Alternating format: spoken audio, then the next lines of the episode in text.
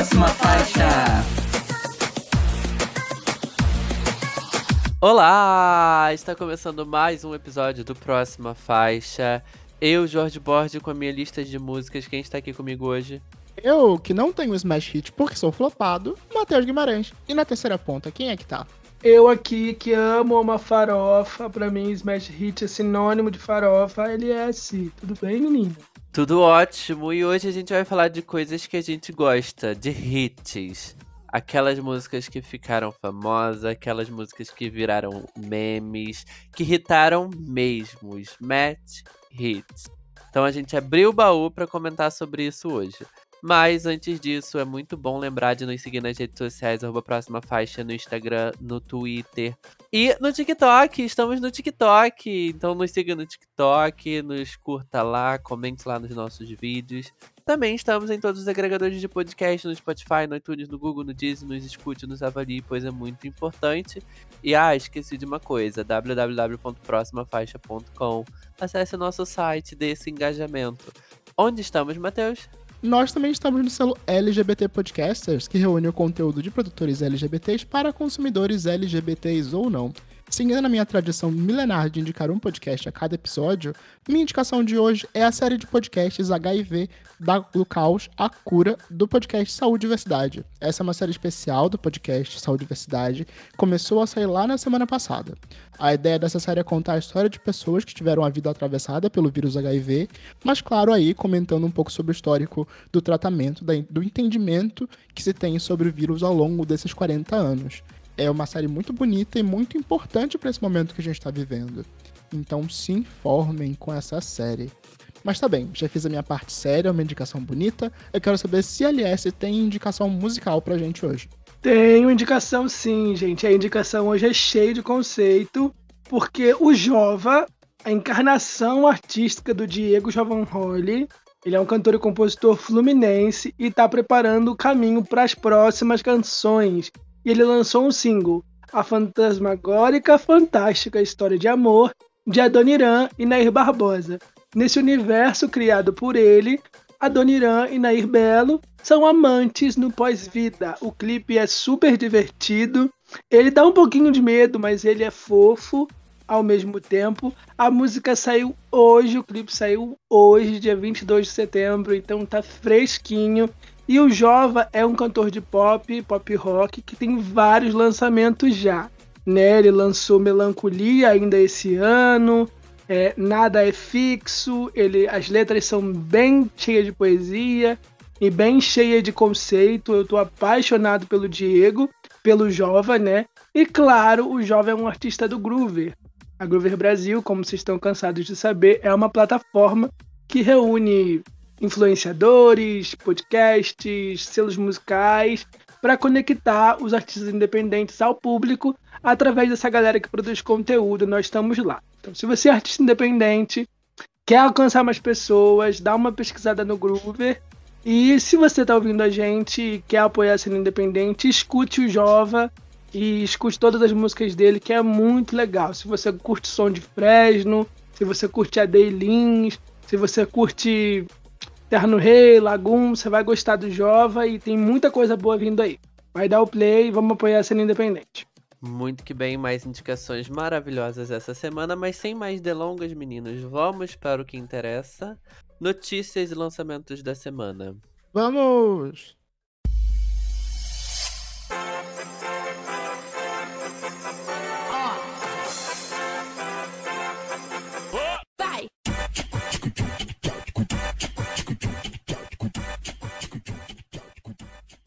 Blackpink in Your Area! As Titãs da Coreia lançaram o seu tão aguardado álbum Born Pink.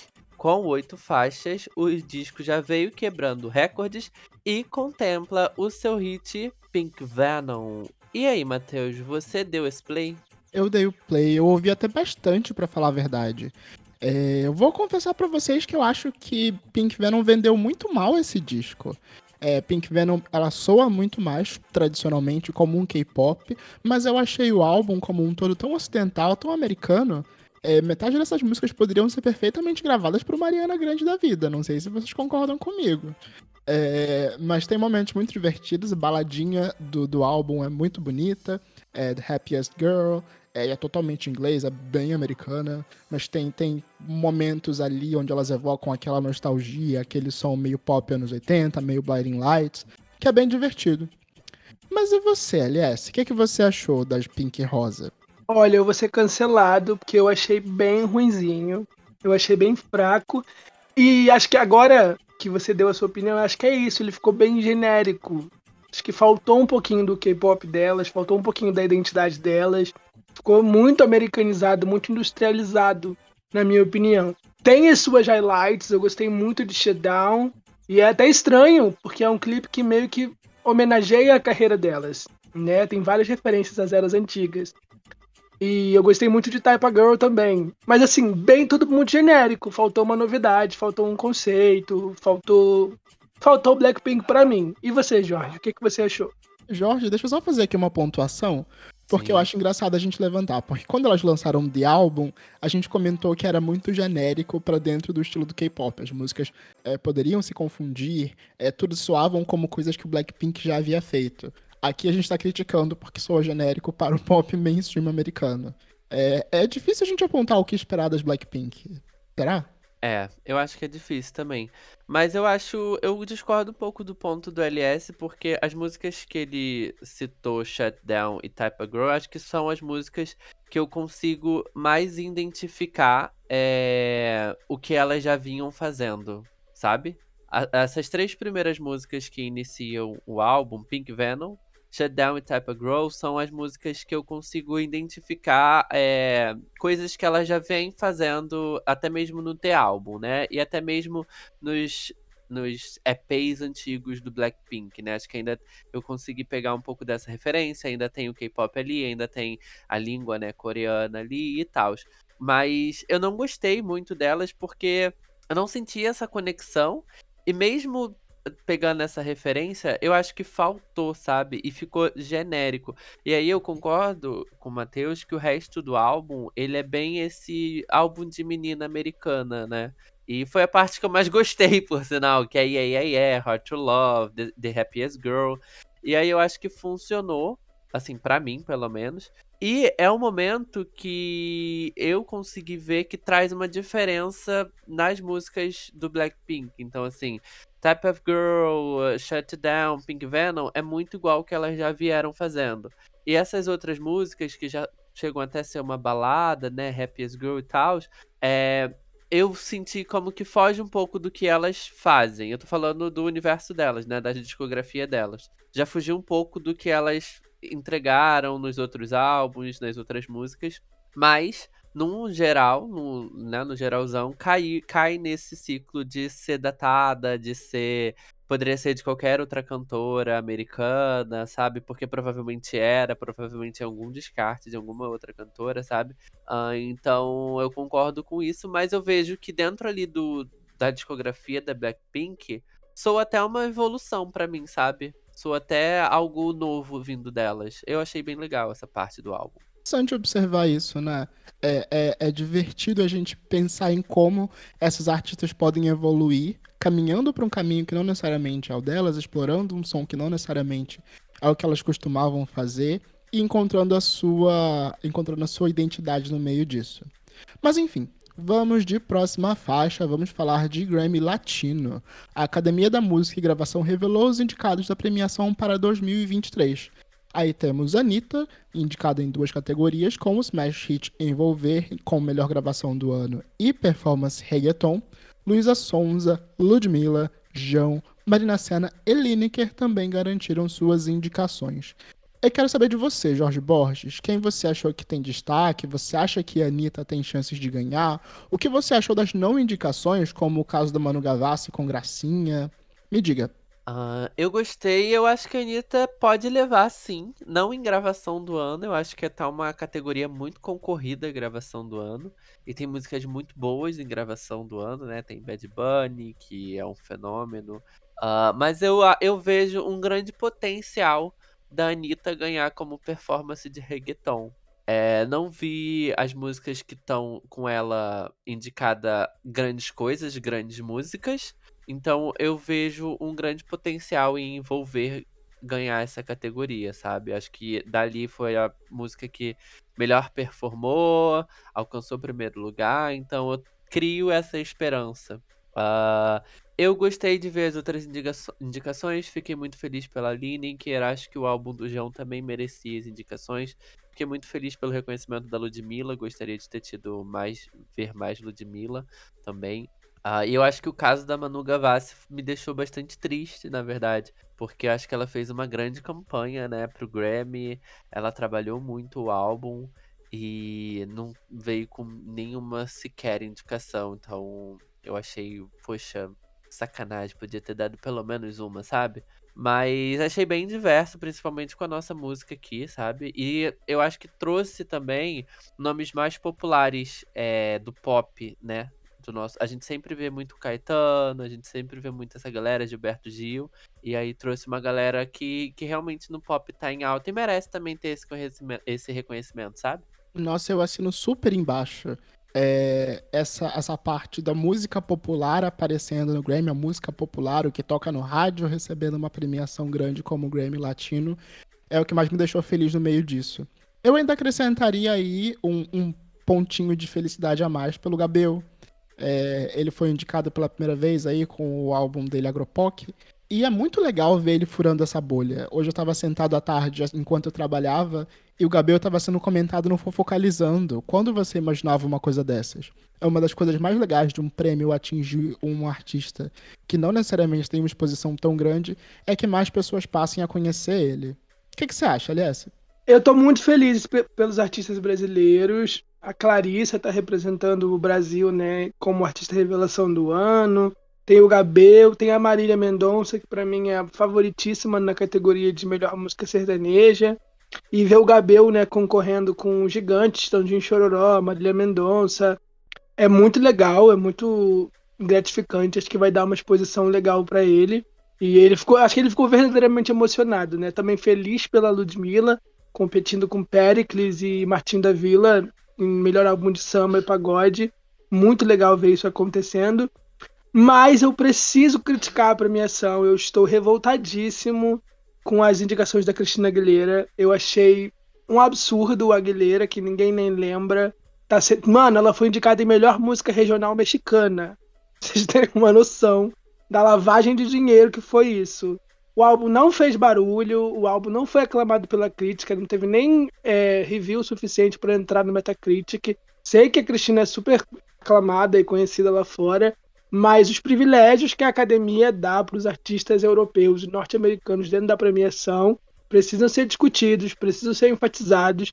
É um absurdo a Anitta, a D, é, é, a Caliux, artistas né, latinas que fizeram muito barulho, terem menos indicações que a Rosalia e que a Cristina Aguilera, que são europeias e norte-americanas. Eu sei que é uma premiação que, que é, celebra os sucessos da música latina e não da região, qualquer música em língua espanhola e tal. Mas parando para analisar que a Shakira, que é da Colômbia, tem mais de 20 anos de carreira e tem 23 indicações, e a Rosalia, que começou ontem, já está com 18 indicações, se pegar o Grammy principal, são 26 indicações, e se for uma artista brasileira ou uma artista argentina fazendo o mesmo álbum que a Cristina Aguilera fez, não vai ter o mesmo reconhecimento da academia, não tem a mesma facilidade, não é bem vista, não é, não é, sei lá, aclamada do mesmo jeito. Então, isso precisa ser pontuado, porque tá feio, tá? Envolver merecia muito mais indicações. É, a Manu Gavassi com um, um filme na Disney é ignorada e a performance da Rosalia no TikTok sendo indicada a melhor vídeo longo, sabe? Acho muito complicado, acho que a academia precisa rever isso, mas muito feliz pelos artistas brasileiros indicados mesmo que sejam indicados em categorias de música brasileira, que nas categorias principais tem uma segregação muito grande e a maior parte dos artistas é europeu, espanhol ou etc. É isso, minha indignação do dia. É isto, acho que a Anitta é a única que furou a bolha, né? Mas muito que bem, gente, deixa que essa indignação compactuo também e venho falar de Rina Sawayama, que ela lançou finalmente o seu álbum Hold the Girl. E aí já inclui as músicas que ela lançou anteriormente, né? This Hell e Catch Me in the Air. E aí, gente, vocês terminaram o álbum? Matheus. Aí já jogou na minha mão. É, eu terminei o álbum, ouvi ele algumas vezes, salvei, favoritei algumas das músicas. É, eu sinto que o Hold the Girl, de maneira geral, ele é um álbum muito mais acertado em sonoridade do que o Sawayama, apesar de eu gostar muito mais do Sawayama do que do Hold the Girl. É, aqui a influência tem uma influência geral que acaba guiando todo o disco, que é essa coisa meio anos 2000, meio é, meio Lady Gaga, meio rock, é, meio pop rock. É bem divertido. É, até mesmo a temática consegue ser mais guiada no meio disso daí tudo. Você passa muito por esses sofrimentos familiares novamente, né? Como ela já tinha explorado no Sawayama mas aqui no nível mais profundo, ela fala mais da sexualidade dela, da forma como ela foi se sentiu pressionada pela família, pela tradição, é, pela, pela religião até. Eu, é um álbum que você entende uma mensagem por completo, você consegue consumir enquanto álbum, a unidade, as 12 faixas ali, mas eu acho que ele é menos divertido, ele tem menos músicas que eu vou pensar e vou colocar numa playlist para ouvir isoladamente. É, nesse geral, eu destaco super é, in the Air, que já tinha sido lançado anteriormente, mas eu acho que no meio de todo o pesar que o disco passa, Catch Me in the Air me pega por ser um momento mais leve, indo num caminho completamente oposto. É, Frankenstein também é muito divertida, assim como Imagining, que é bem porradona. Mas e você, Jorge? Você conseguiu comprar? Você que gosta de letras trabalhadas, você gostou das letras da Rina? Eu gostei é, da- das letras, de como o álbum tá. Eu acho que eu preciso um pouco mais de tempo pra me amadurecer com ele e me conectar. Mas eu me conectei muito mais com ele do que com Sa. E eu acho que até mesmo por questão de sonoridade também, sabe? É, então é um álbum que tem músicas muito legais. É, This Hell funciona muito bem, é, principalmente em baladas, em festas. Então, assim, já fui, já ouvi ela, ela tocando, então funciona muito bem. E eu acho que o álbum também tem um pouco desse, desse espírito, sabe? Eu. É, Frankenstein, eu também destaco Frankenstein, que foi uma das que eu mais gostei. E a letra dela é babado. E Send My Love to, to John e This Hell, até mesmo This Hell, que, é o, que foi o primeiro single, né? Acho que eu me conectei mais e salvei mais essas músicas. Mas é um álbum que eu quero voltar. Eu achei um amadurecimento da Rina, até mesmo de imagem também, de sonoridade. E acho que agora ela vai num caminho bom. E você, LS, ouviu? Pode falar, Matheus. Eu só ia comentar que Sandy's Love to John pesadíssima, nossa senhora. Você gosta de é, sofrer. Eu gosto, né? Você viu que eu escolhi as mais hard. Eu ia. É, eu não gostei de Sendo My Love to John. Eu achei a música chata, pra ser bem sincero. Mas eu vi no Twitter, né? Eu, depois eu fui ver a letra. E é muito bonita. A, a, ela fez a música inspirada num amigo dela, numa história que um amigo dela contou para ela. Que tinha uma mãe super religiosa e super homofóbica. E aí um dia ela, tipo assim, o jeito que ela aceitou ele foi o mais natural, né? Tipo assim, dando, mandando um beijo pro namorado dele, como se estivesse conversando, e o amigo dela ficou super emocionado. E aí eu fui ouvir essa música com outros olhos. Acho que ela podia ser gravada por uma Lady Gaga da vida, porque merecia mais alguma coisa ali. Ficou meio, acho que eu não gostei da roupagem country da música, mas a letra e o significado é muito bonito. É, eu acho que é uma, uma evolução sonora, o the Girl, em relação ao Sawayama, mas o Sawayama é mais pop, né? Aqui ela flerta mais com o country, flerta mais com o rock, faz um álbum mais focado nas letras. É, tem muita eletrona, é, a caneta tava pegando fogo aqui, e eu gostei bastante. Acho que não tem um grande hit, esse é o grande problema, né? Não tem uma música que se destaque muito em relação às outras tem os singles que ela já lançou, mas ela tá entregando muito nos visuais, ela tá entregando muito nas performances, e eu acho que ela pode acabar ganhando, tipo, pela história da música, sabe? Igual aconteceu meio que 29. As gays vão colocar a música para tocar e contar as histórias dela. Eu acho que é esse tipo de identificação que ela tá procurando, e não uma grande faixa pop apenas, sabe? E eu gosto desse caminho, eu acho que funcionaria para ela. É um caminho a se explorar, mas vamos de próxima faixa, porque precisamos falar de Sandy. Ela finalizou a divulgação do álbum Nós Voz Eles 2 com Volta Pra Mim, a parceria com a Ludmilla. E agora que já temos o álbum completo, eu quero saber de você, Jorge Borges, qual é a sua favorita? Ai, eu gostei muito da, da faixa com a Ludmilla. Muito mesmo. Adorei ver essa combinação. Não era um feat que eu esperava, né? Sandy e Ludmilla. Assim, até gostaria, mas nunca achei que viria assim, sabe? E foi um feat tão natural, tão bonito. Uh, acho que a minha preferida do, do, do, EP ainda continua sendo Destruição, e eu acho que é a que eu mais escuto, que é com Outro Eu. Uh, eu gostei muito dessa música. A Vanessa Camargo, ela é até legal, então ela funciona muito bem também, mas Destruição para mim é até melhor do que com a Ludmilla. Uh, fiquei muito feliz com esse EP da Sandy, eu acho que é um projeto que a Sandy pode mergulhar aí com eras e eras, sabe? Tipo, ai, tô entediada, vou, vou fazer um Voz Nós Eles, sabe? Um projeto. Ela demorou acho que quatro anos para fazer de novo um Voz Nós Eles, mas um projeto de dois em dois anos, né? Trabalhar um álbum, um solo, um Voz Nós Eles, vai ser algo que. Eu tô projetando a sua carreira aqui, tá, Sandy? Eu sei que você tá escutando a gente. Tô projetando a sua carreira aqui, então ela pode fazer o voz. O, o Numa Night dela vai ser o Voz Nós Eles dois. É um projeto que funciona super bem trazendo cada vez mais artistas diferentes, artistas novos. Então, assim, ouvir a Ludmilla e a Sandy era algo que eu, que eu não imaginava, porque são dois mundos, dois artistas muito diferentes, sabe? Mas ficou muito bonito, um combo muito legal. E, e é isso, muito sucesso para esse projeto maravilhoso da Sandy. O que, que você achou, Alice? Ah, eu quero o Lud Session com a Sandy. O mais legal desse projeto, na minha opinião, vendo a Ludmilla, principalmente, vendo a Agnes Nunes, é como eles admiram, né? Como é legal ver um, um artista que viu a outra crescendo, né? Viu o, o, aliás, um artista que acompanhou o crescimento do outro, né? Quando a Agnes Nunes era criança, quando a Ludmilla era criança, elas ouviam a Sandy, agora elas têm a oportunidade de trabalhar com o ídolo. E a Sandy tá ali super real, super fofa, super aberta para trabalhar com eles. Isso é muito legal. É, durante a divulgação, ela falou que tem vontade de fazer mais vezes, de trabalhar com a Glória Groove, com a Pablo Vittar, é, com outros nomes né, novos e velhos da música. Então, o, o Numa Nice dela, o Lud Session dela, vai ser o Nós Vais e Eles. E é muito legal, né? A gente, por exemplo, a Ludmilla e a Sandy são dois artistas que a gente não imaginava ver juntos. E a gente pode ver a Sandy trabalhando com muita gente e celebrando né, a carreira, a música. É mais legal. Queria que fosse uma letra da Ludmilla, eu acho que seria mais legal, mas eu gostei de voltar para mim. E a minha música favorita é Leve, eu gostei muito do encontro da Vanessa com a Sandy. Eu acho que é que suou mais gostoso, desceu mais redondo para mim, mas todas as músicas são boas. E você, Matheus, qual a sua favorita?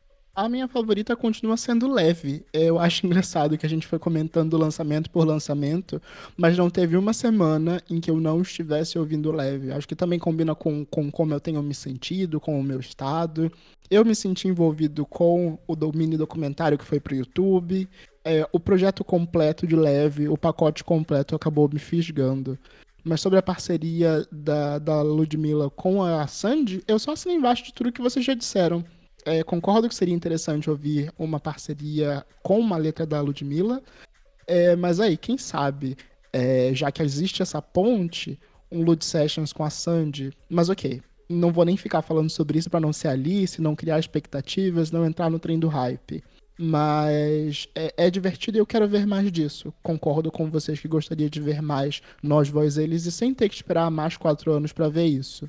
Vamos de próxima faixa? Vamos de próxima faixa. Saiu o Poesia 13. E aí tem uma galera. Tem Xamã, tem Luísa Sons, a L7, Chefinho, uma galera. E aí eu quero saber se vocês ouviram. Tem 13 minutos, gente? Porque eu não ouvi. Confesso, já deixo aqui a pauta queimada. LS. Tem 12, tem 13 minutos, 12 minutos e pouquinho, né? Ai, gente, eu gostei muito do Poesia Acústica. Eu acho que é o último eles anunciaram. E saiu às 13 horas, o Poesia 13, debutou na posição 13. Acho que é um sinal aí, né? E gostei muito, quero muito enfatizar que o Xamã, graças a Deus, não reclamou do preço da passagem mais uma vez. E a Nina do Porte, gente, deem visibilidade para essa mulher. Temos uma Nicki Minaj, finalmente temos uma Nicki Minaj. Ela serviu tudo, muito carisma. O Lennon, o L7, o homem tá inspirado acerto atrás de acerto, tá mandando muito bem. E a Luísa Sonza encerra, né? A gente tem que ver os 13 minutos para ver o verso da Luísa Sonza. Entregou carisma, entregou nos versos, me surpreendeu positivamente. E, assim, deu vontade de ter um Poesia 14? Não sei, eu não consumia tanto poesia, ouço muito por causa do meu irmão, mas desde o Poesia 11, né, eles chamaram a Ludmilla, chamaram a Marina Senna no 12, chamaram a Luísa Sons agora. Eu acho interessante ver essa cena do trap crescendo e flertando com nomes pop. O que, que você acha disso, Matheus? Acho muito legal, sabe? Vamos de próxima faixa? Vamos falar dela que não para, não. Vamos falar, depois de lançar a parceria com Lesha, com Vitão, com Luquinhas e com a Betty Who, Pablo Vittar deu início à sua nova era com o anúncio de Descontrolada, sua parceria com o MC Carol. Eu quero saber de vocês. Vocês estão animados para o, para o PV5? Muito, muito animado. Tô adorando o que a Pablo tá trabalhando ou que a equipe da Pablo tá trabalhando.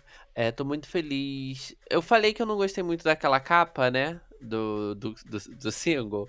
Mas eu tava muito contente até eu ver aquela capa, que eu achei um pouco. Fiquei um pouco desconfortável, mas eu achei muito bonita como, tá, como tava o site, até mesmo a fonte usada para falar de descontrolado. Não sei se é por causa do, do período de Halloween, né? E tá, eu, Halloween não existe no Brasil, mas assim, enfim, tá um pouco essa coisa mais terror e tal, a capa. Mas tô muito ansioso, eu vi só uma partezinha do que a Carol com Carol com K, MC Carol foi no show da Pablo aqui no Rio, elas cantaram a música, eu vi só uma partezinha, porque eu quero ouvir quando a música sair, quero ter essa experiência quando a música sair. Mas tô muito feliz com a nova era da Pablo, acho que finalmente vem aí, tá rolando várias coisas, né? De tipo, ai, a gente tem que atingir 10 mil, eu revelo a capa, a gente tem que atingir 15 mil, eu revelo isso. E essas brincadeiras sempre dão certo e é muito legal. Eu fiquei apavorado quando eu abri o site dela. São 10 faixas bloqueadas. Gostei que ela tá trabalhando no marketing da era, né? Pela primeira vez desde o Não Para Não. E tô ansioso, mas com os dois pés no chão, que eu não gostei muito dos últimos lançamentos dela, não. E você, Matheus? Nossa, bem lembrado, hein, aliás. Ela não trabalhava com tanto marketing, tantas ações diferenciadas desde Não Para Não. Saudade de ligar no número para ouvir um pedacinho de Disque-me, jogar aquele joguinho em flash para conhecer as parcerias do álbum. Pablo Vittar já foi muito mais criativa nessas ações. É, não uma crítica, só aqui levantando positivamente. Isso já foi bem legal e usado em, em outros momentos. Mas sobre Descontrolado, eu acho que eu fui o único de nós três que ouviu a música, ouviu a gravação da, da transmissão lá do show que ela fez. É, não vou levantar muitos spoilers, mas digo para vocês que parece bastante com Bandida. Mas enfim, vamos de próxima faixa? Vamos de próxima faixa, gente. Meu joguinho favorito, Casa Mata ou Beija. Temos três lançamentos internacionais para comentar, né? Kylie Rae Jepsen lançou mais um single do seu próximo álbum, Talking to Yourself. A Noah Cyrus lançou seu primeiro álbum, The Hardest Part. E o Charlie Puth lançou mais um spoiler do próximo álbum dele, I Don't Think I Like Her. É, eu já vou começar a dizer que a Carly Rae Jepsen serviu tudo, Talking to Yourself, mais uma pop perfection, caso com ela. Beijo a Noah Cyrus, achei o álbum muito bom, mas não tô no mood do álbum agora. E mato Charlie Puth, porque, gente, né, já deu. E você, Jorge Borges? Eu eu caso com a Carly Rae Jepsen. Eu amei essa música finalmente, né? Ela acho que ela já lançou quatro músicas para esse álbum novo dela e eu não tava conseguindo descer nenhuma. É, a, a, da praia, alguma coisa beat é até legal, esqueci. Mas Talking to Yourself é raiz, é Carly Rae Jepsen, tá muito gostosinha de ouvir. É, eu adorei, achei maravilhosa. Espero que consiga vingar pelo menos alguma coisa, sabe? É no Cyrus, cara. Eu acho que eu vou dar uma matadinha nela, assim. Não consegui nem eu acho que eu vi uma, duas músicas e falei, ai, amiga, peraí. É isto. E Charlie Puth resolveu dar só um beijinho. Não gostei da música, para falar a verdade. Eu achei bem chatinho. Eu comecei já falando assim, nossa senhora, tá bom, vamos terminar. E não sei porque, eu acho que eu tô com uma implicânciazinha mesmo, sabe? Mas só um beijinho porque ele gosta de biscoito, né? então agora sou eu. É, aqui do meu lado, eu vou com vocês, eu caso e faço muito amor para sempre com Carly Rae Jepsen. É, eu tô achando maravilhoso como ela tem se especializado em fazer músicas que são extremamente pop com temas que não necessariamente são tão pop. É, ela transformou uma situação não tão legal num hino pop. E é isso, é isso que eu quero ouvir desse álbum. Eu tava pronto pra espera para vir um conceito, uma coisa mais folk, mais cansada, e ela me surpreende com o Emotions Parte 2. Tô muito feliz com isso. eu mato Noah Cyrus. É, eu, eu entendi o que ela quis fazer com esse álbum. Ela tentou é, mixar um pouco do country que ela tinha feito e foi muito bem aceito, com o interesse pop eletrônico que ela já tinha, já tinha trabalhado e demonstrado antes na carreira. Mas, sinceramente, eu não acho que oferece nada de interessante, algo de profundo e diferente nesse álbum. Eu sinto que é mais do mesmo. Não, não agrega muito mais, não agrega muito além do sobrenome. Por isso eu mato a Noah Cyrus e faço e transo com o Charlie Puth. É, a música em si é bem básica, é ok. É, a mixagem que ele tem feito nas músicas consegue ser mais interessante do que o conteúdo, a produção ou até mesmo a letra dessa música. É, mas vamos lá, né? Ele tá pedindo, ele tá pedindo para que alguém coma ele no Twitter há algum tempo. Vamos fazer esse favor pro universo. Mas vamos de próxima faixa? Olha, justiça para Noah Cyrus, eu não aceito isso, tá? Vou deixar isso aqui, minha indignação registrada.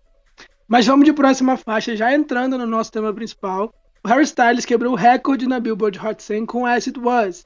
O hino completou 14 semanas não consecutivas no topo da parada americana e entrou no top 10 de maiores canções em tempo no topo do chart, né? Empatou com hinos como Always Love You, We Belong Together e parece que vai continuar no topo por mais um tempo. Smash Hit que fala. Vamos falar sobre isso? Vamos falar sobre isso, mas antes eu faço questão de dizer: Taylor Swift, faça o que for necessário para que ninguém roube o título do Lil Nas X e da Mariah Carey. Sim. Mas falta, falta bastante ainda pro Harry. Gente, um hit é um hit. A minha música tocou na Arábia Saudita, amor. Que tiro foi esse? Que tiro foi esse? Que tá um arraso? Que tiro foi esse? Que tiro foi esse? Que tá um arraso?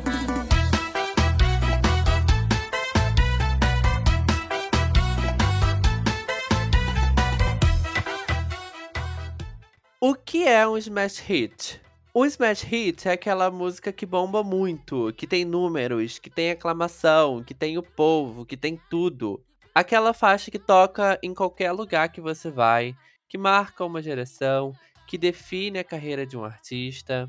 Tem smash hits que a gente até enjoa. A gente enjoa mesmo, gente. Tem hits que não dá. Que a gente nunca mais ouve, que some. E tem smash hits que realmente se consagram hinos atemporais e são aclamados anos, décadas. Enfim, isso é um hit. E hoje, claro, nós separamos e nós vamos discutir os nossos Smash Hits preferidos, os nossos favoritos, o que a gente gosta de ouvir, quais a gente odeia, o que a gente não entende o hype. Nós vamos criar também uma playlist, como sempre, a gente adora criar playlists nesse podcast, com os hits que a gente vai citar aqui, nossos hits favoritos. E até mesmo que, os que a gente odeia, não é mesmo, meninos? E aí eu já quero saber, vocês têm o Smash Hit favorito? Ah, eu quero voltar, eu quero voltar. Antes da gente entrar nos no nossos favoritos, eu quero saber de vocês. O que que define um Smash Hit? Porque, assim, lá fora a gente tem Hot 100, né, que é o chart, que pegou o número 1, a gente considera hit. Às vezes não, às vezes cai 30 posições na outra semana, não é hit. Mas é hit. Mas aqui, falando de hits, smash hits nacionais, o que, que a música tem que ter para vocês considerarem um smash hit, Matheus? Sabe que eu fiquei muito encucado com essa pergunta quando eu, tava, quando eu vi a pauta completa. O que compõe um smash hit? Eu pensei muito na música que tá na boca do povo. Mas isso não necessariamente é um smash hit, às vezes é só um meme, às vezes é, a gente tá num momento da música onde ela é, talvez seja o momento onde a música foi mais volátil, a música foi mais rápida em toda a história. Então eu acho que o que configura um smash hit é aquela música que a gente imagina, é, a gente consegue imaginar um artista abrindo ou fechando um show com essa música. É, é a melhor definição que eu consegui encontrar. Pode não ser ali a música que tá na boca do povo no momento, mas é o hit, é, a, é o sucesso grande o suficiente para animar alguém que tá chegando ou para deixar o, o público com gosto de quero mais no final do show. Vocês acham que é uma boa definição ou eu tô viajando? Eu acho que é uma boa definição, mas não necessariamente. Porque tem hits que fecham ou abrem os shows, mas não são os match hits, porque são hits passageiros daquele momento. E, e aí já, já começando a falar, por exemplo, uh, My Heart Will Go, Will, Go, Will Go On, meu Deus, da Celine Dion. Eu acho que é um match hit, e eu acho que ele não tá nem no final do show dela, ele tá em algum momento, né? Não sei nem se ela tá fazendo show, mas assim, pelo que eu dei uma pesquisada aqui. Então, é um momento que as pessoas esperam, que as pessoas querem cantar e que as pessoas querem viver aquele momento. Então, acho que o Smash Hit é isso. E além de ser uma música que passou gerações. Então, assim, se você perguntar a alguém jovem hoje, provavelmente ele conhece essa música também, porque ele, ela passou gerações, ela é além do que ela foi feita, né? Ela é a trilha sonora de um filme. Não, ela é a música My Heart Will Go, Will Go On, sabe? Então acho que isso pode definir um smash hit. Mas um meme impulsiona um smash hit também, né? Então um meme pode ser referência para um smash hit. Então, tipo assim, ai, aquele meme tal, ai, daquela música. Então acho que isso também pode ser, na minha visão, pode ser enquadrado também. Porque hoje a gente tem tanto hit que não sei se daqui a dois anos vai ser lembrado, sabe? Então não, não classifico como Smash Hit. Ah, eu acho muito complicado de se levantar, ainda mais quando você coloca um meme no nível de Smash Hit. É, sei lá, o Harlem Shake não é um Smash Hit. É, é verdade, é verdade. E tem muitos, né? Nossa, muitos outros. Mas, aliás, vai lá, dê sua definição. Eu acho que para definir como sei lá, para resumir ao show do artista, depende muito do tamanho do artista, né? Tem, tem artista que não tem o Smash Hit pra abrir e fechar o show. Depende, Polêmicas. Depende muito do tamanho do artista, né? Tem aquela música que fez sucesso, que o artista abre o show, toca no meio do show e fecha o show com aquela música, mas a música é dele que fez sucesso, não é necessariamente o Smash Hit. Aí a gente tá falando de artistas muito grandes. Eu acho que para mim o Smash Hit ele une três coisas. Ele une o apelo das rádios, ele toca nas rádios, principalmente falando de Hot 100 hoje em dia. Ele tem a aclamação da crítica e ele tem o povo. Então ele tem a máquina, ele tem a indústria apoiando o hit, ele tem a aclamação dos críticos que consideram a música boa e ele tem o, o povo. Ele tem as pessoas ouvindo, ele tá tocando na, nos, não só nas rádios, mas no, no som dos carros, nas festas, é, as pessoas estão cantando aquela música que ficou na sua cabeça, entendeu? Acho que para ser um smash hit, ela precisa juntar essas três coisas, né? O, o, o sistema, o, a crítica e o, o, público. Eu vou tentar quebrar sua teoria com uma música. É, ainda mais usando essa, a, essa referência aí à campanha de Vocês Sabem Quem a essa altura do campeonato, acho complicado. É, mas I Got a Feeling do Black Eyed Peas. É, não tem a, teve o sucesso de público, não teve aclamação da crítica, é uma música muito detestada, mas é o smash hit, isso é inegável, isso é inegável. Baby, do Justin Bieber, é o smash hit, isso é inegável. Nunca teve uma boa aceitação da crítica, é, foi por muitos anos a música com o maior número de dislikes do YouTube, mas é o smash hit. Sim. E eu acho que também que tem aquele smash hit regional, então, por exemplo, Thinking of You, da Katy Perry, não fez nenhum barulho nos Estados Unidos. Mas é um mega smash hit aqui no Brasil. Então, assim, sabe? Tem essa diferença também. E ela configura mais um hitinho do que um hitão, sabe? Ela não é um smash hit. Não colocaria ela com esse, com esse patamar. Uma das teorias aqui que eu levantei na minha lista era de que talvez um artista até só tivesse um ou no máximo dois smash hits na sua carreira. Mas acho que esse assunto é mais pra frente. Ó, pra desquebrar a sua, é, o seu argumento, I Got a Feeling Baby são hits e podem não ter sido considerados muito bons por, sei lá, pela crítica, mas foram indicados ao Grammy. Então eles têm a aclamação da crítica de determinado jeito. A Feeling foi indicada a gravação e canção do ano. E Baby deu a indicação de melhor artista e melhor música pop masculina pro Justin Bieber.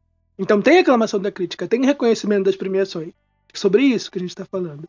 Os, os Smith Hits, eles vão ter isso. Eles vão ter os prêmios, eles vão ter o público, eles vão ter o, o apoio da indústria, né? Vão ter tocar nas rádios, vão, vão ter os números ali para justificar isso. Eu não ia muito por esse caminho também, não. É, eu acho que. Perdi até o raciocínio que a minha cachorra latiu aqui, peraí. Eu não ia muito por esse caminho também não, porque assim, eu acho que tem músicas que já fizeram sucesso ou que fizeram barulho, tipo, nos charts, na academia, mas que não hitou em lugar nenhum, ou que não, não, não hitou o suficiente, mas tem o reconhecimento da academia, sabe? A gente tava falando do Grammy Latino e você questionou a Cristina Aguilera. Então, assim, a Cristina Aguilera foi reconhecida pela academia, mas a música dela não fez nenhum barulho. Se enquadraria como Smash Hit, porque ela foi indicada à academia. Então, assim. Não, é são três coisas. É o público, a academia e o sistema. Tem que ter os números. O, o, tudo junto. Isso, é tudo junto. São as três coisas, para mim, que definem o Smash Hit. É, não tem mim... um Smash Hit que, sei lá, foi ignorado em todas as premiações. Aham. O, o, critério para mim é aquele vídeo do, do, do, menino no TikTok falando: gente, tá tocando folclore no, no jacaré. Folclore irritou mesmo, né? E aí, tem o povo, toca nas rádios, toca no jacaré, taca academia, é o Smash Hit. Tocou no Oriente Médio, é hit, né, Jojo Todinho? Tocou até na Arábia Saudita. Mas aí, já que começamos a falar aí de músicas que vocês que eu detesto e que são Smash Hits, eu quero saber se tem Smash Hits que vocês não suportam. Eu vou confessar para vocês que quando eu comecei a fazer uma listinha aqui pra, pra, pra listar, para poder me preparar pra playlist que vamos construir daqui a pouquinho, me dei conta de que eu não gosto de muitos Smash Hits dos nossos artistas grandes e favoritos aí.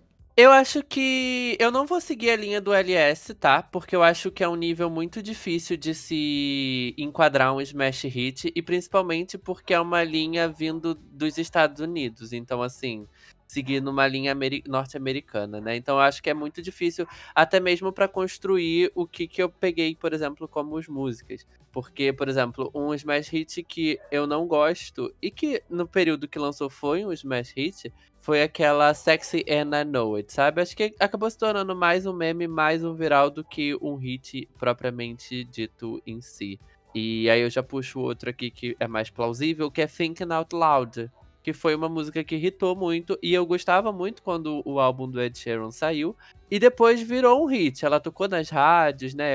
Assim, indo mais para esse quesito, ela tocou nas rádios, o público gostava, tocava muito em muitos casamentos, ela foi indicada e eu peguei um ranço dessa música, um ranço. Ai, gente, eu peguei ranço de Dance Monkey, eu peguei ranço de Despacito e eu peguei ranço de Gangnam Style. Eu não consigo ouvir essas músicas hoje. E peguei ranço de Blind Lights também. Eu amo The Weeknd, mas eu não aguento mais ouvir essa música. Ah, eu ia falar ele também. Nossa, que... você pegou um pouquinho da lista de todo mundo, porque na minha tinha Despacito. Poxa. É, essa que, que vocês gostavam, sim. Eu gostava muito de Blind Light. Assim, na verdade, Blind Light já começou como hit, né? E aí eu peguei umas outras também, tipo Shake It Off, Shake It Off da Taylor, que eu não escuto essa música até hoje, por sinal. Não foi um smash hitzão, mas fez um sucesso ali quando lançou e toda vez que eu tô saindo da academia ela tá tocando. E por isso que eu vou embora. E e Bled e então assim, foram músicas que já começaram meio que irritadas, sabe? Mas no início eu até curtia. E aí depois eu perdi a graça. Ah, e eu vou ser cancelado agora. Bad Romance em 2022, gente. Só faz sentido se for um especial da Lady Gaga e você tem que tocar muitas músicas do Chromatica e do Joanne antes, sabe? Até a Stars Born. Que Defame em 2022, pelo amor de Deus. Ai, não, aí é pra te criticar mesmo. Não, agora é pra te criticar mesmo. Porque aí é, é, é, é, o babado da nostalgia, sabe? É o babado do, do fenômeno. Olha, na defesa do LS, a própria Lady Gaga coloca Bad Romance na, na, na Chromatica Tour, na Chromatica Ball, como um momento de sofrimento dela. Ela performa Bad Romance praticamente de braço cruzado. Nem ela aguenta mais essa. Nem ela aguenta mais, gente. Pra você ver como é os mais hits.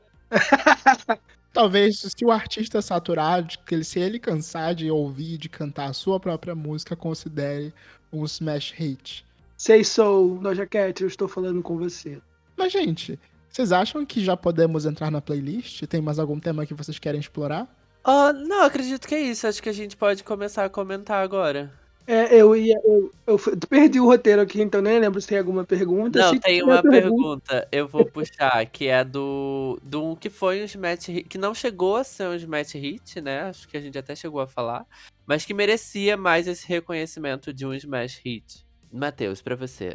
Uh, todo o Mad Max da Madonna merecia ser um Smash Hit, mas o público não estava pronto para isso à frente do seu tempo, aliás.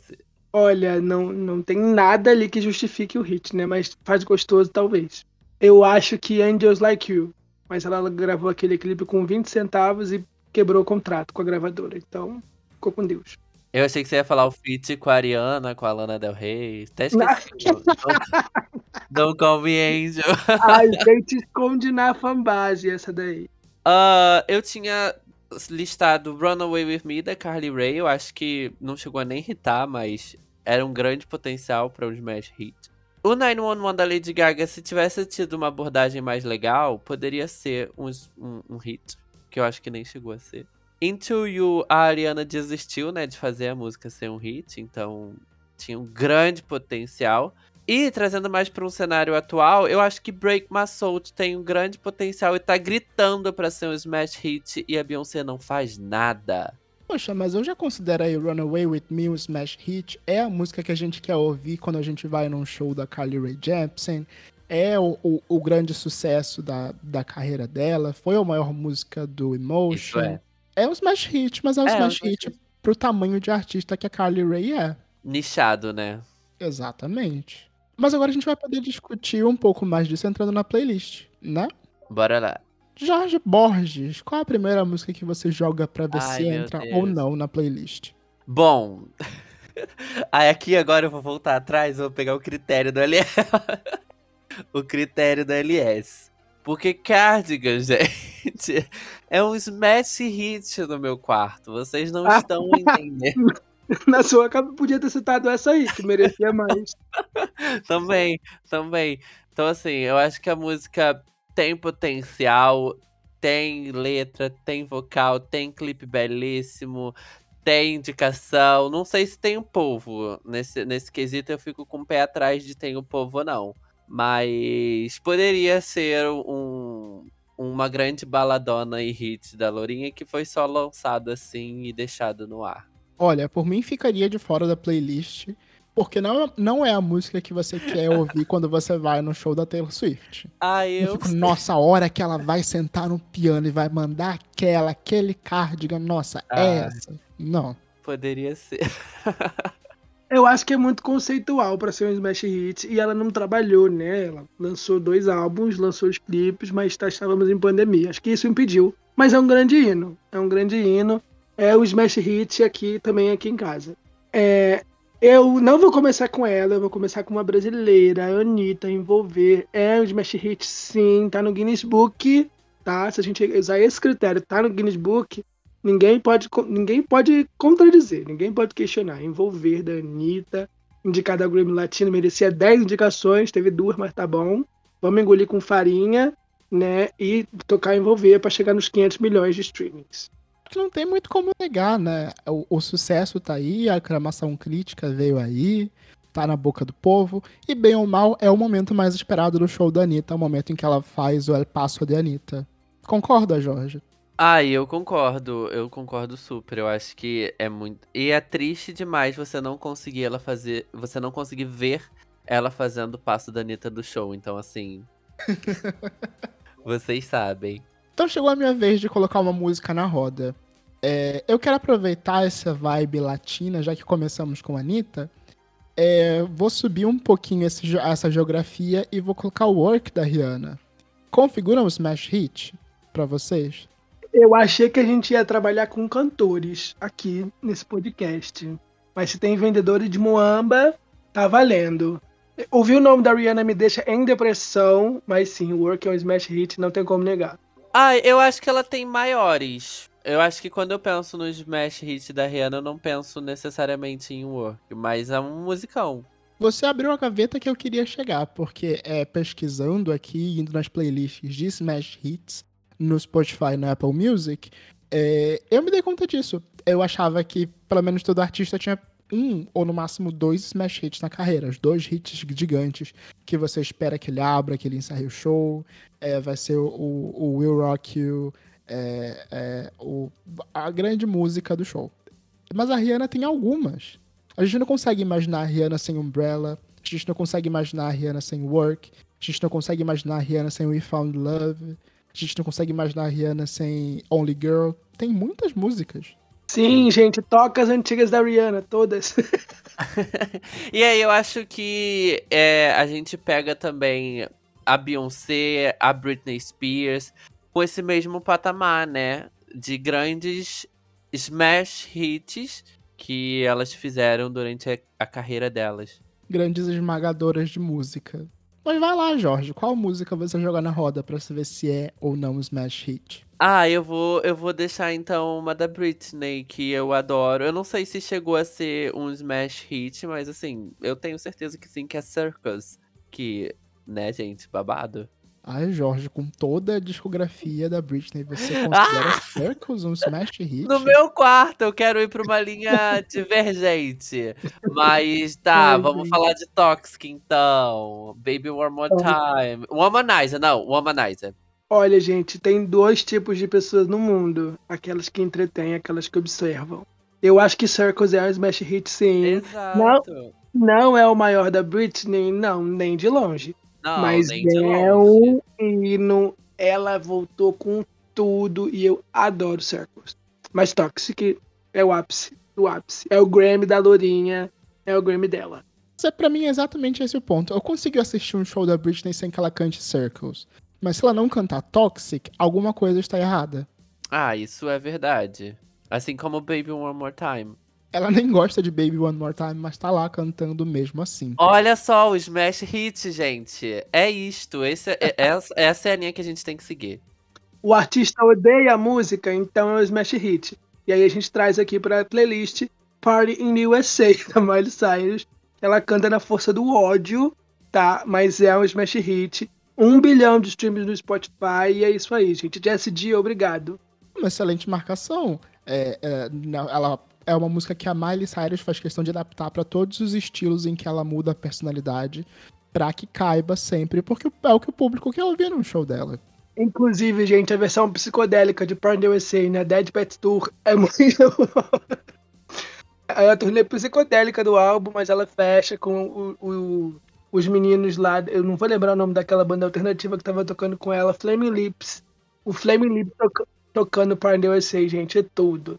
Tem versão country, né? Younger Now. Tem versão psicodélica, tem versão rock agora, então é isso, é tudo. Um bilhão, hino dos Estados Unidos, tem nome e sobrenome.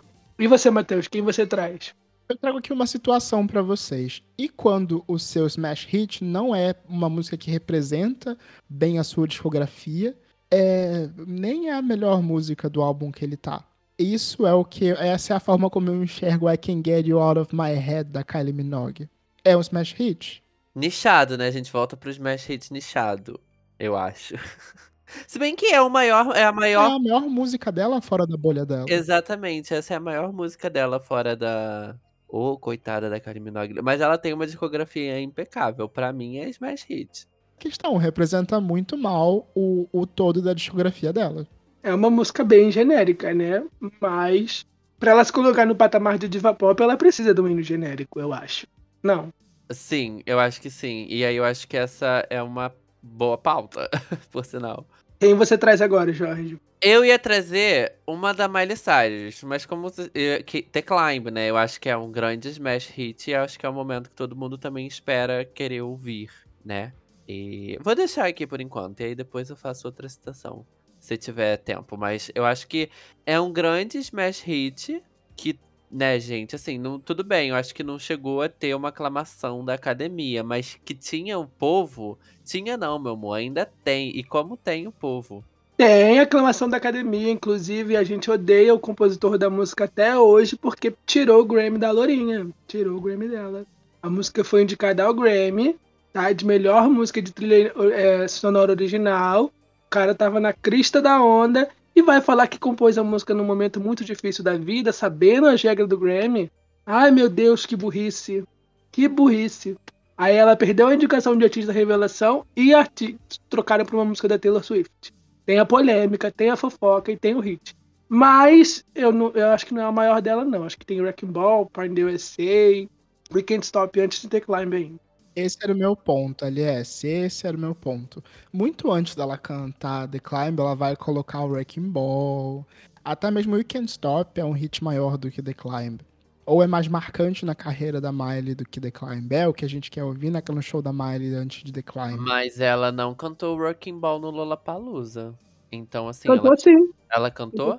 Cantou. Mas, mas ela cantou, eu não lembro. Mas, ela, mas tem um grande, tem uma música dela grande que ela não tocou no Lola. Midnight Sky, o single. Midnight atual. Sky, exato, é isso daí, confundi. Confundi os Smash Hits, tá vendo? Aí, ó, uma pausa, gente.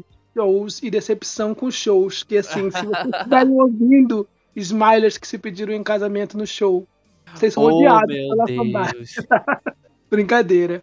É, já que o Jorge trouxe uma música da Miley, eu vou trazer uma música da Taylor Swift, que eu acho que You Belong With Me é um smash hit, colocou a Lourinha no mainstream, ela ganhou o VMA de vídeo do ano, teve aquela polêmica com Kanye West, semanas no top 10 da Hot 100, eu acho, ó, um- o momento da, da, da turnê. Até na Reputation Tour, ela para tudo e canta You Belong With Me, e o estádio todinho canta com ela.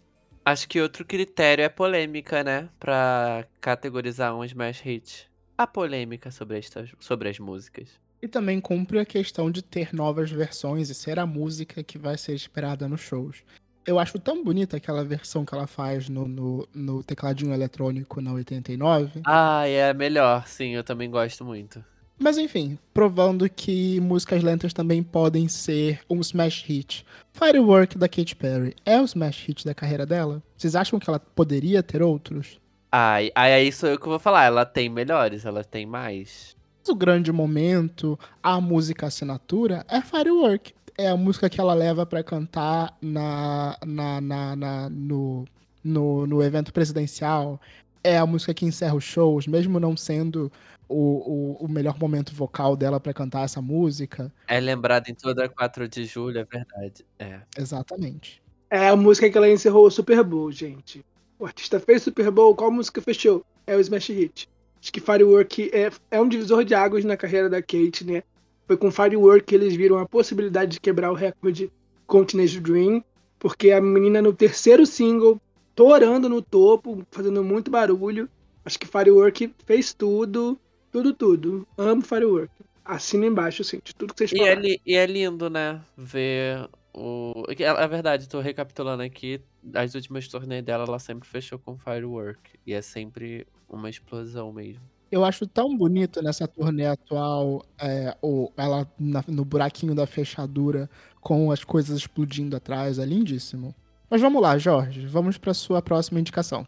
Eu vou trazer o, o Sam Smith, I'm Not the Only One. Eu acho que é uma grande música. E é, até onde eu sabia, era uma dessas músicas que fechava, né, o show e tal. Mas na verdade, eu acho que no, na verdade, eu acho que no Rock in Rio que ele fez é que ele abriu com essa música. E é uma das grandes músicas da carreira dele, né? E foi quando as pessoas acho que começaram a olhar pra ele. Ai, Sam Smith 2022, Jorge Borges.